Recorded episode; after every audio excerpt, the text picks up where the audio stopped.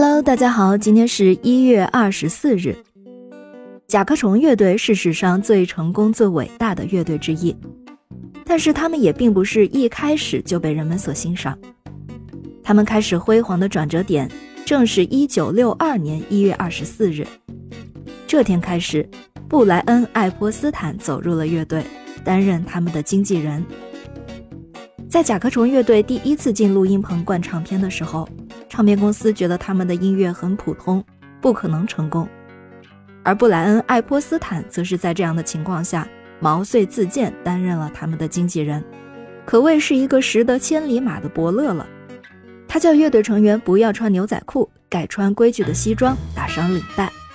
随后，艾波斯坦便带着四匹千里马，跑遍了英国的各大唱片公司。尽管在一开始的时候也吃过闭门羹，但是终于有一天，第一扇门开启了。爱泼斯坦说服了著名制作人乔治·马丁，与披头士签下了第一张合约。隔年就发行了首张专辑《请取悦我》，立刻冲上排行榜冠军，连续称霸三十周，从此展开了音乐传奇。这是第一个歌手演唱自己作品的成功案例。在全世界掀起了创作歌手的风潮。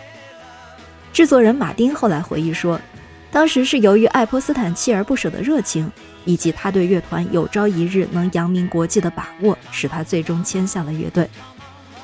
经纪人爱泼斯坦在披头士、甲壳虫成功的道路上功不可没。他不只是要照顾披头士的事业，让他们能够专心创作表演，还会在私生活上给予他们种种支持。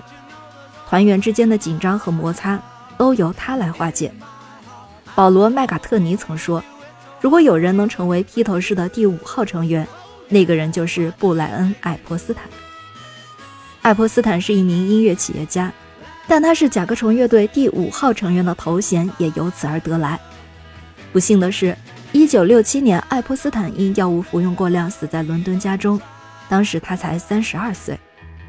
有人说，如果不是他英年早逝，约翰列侬和保罗麦卡特尼也许就不会散伙。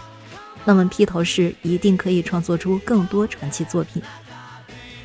爱泼斯坦的出现，的确开启了披头士的成功之路，却也是因为他的消失，预示了甲壳虫乐队散伙的命运。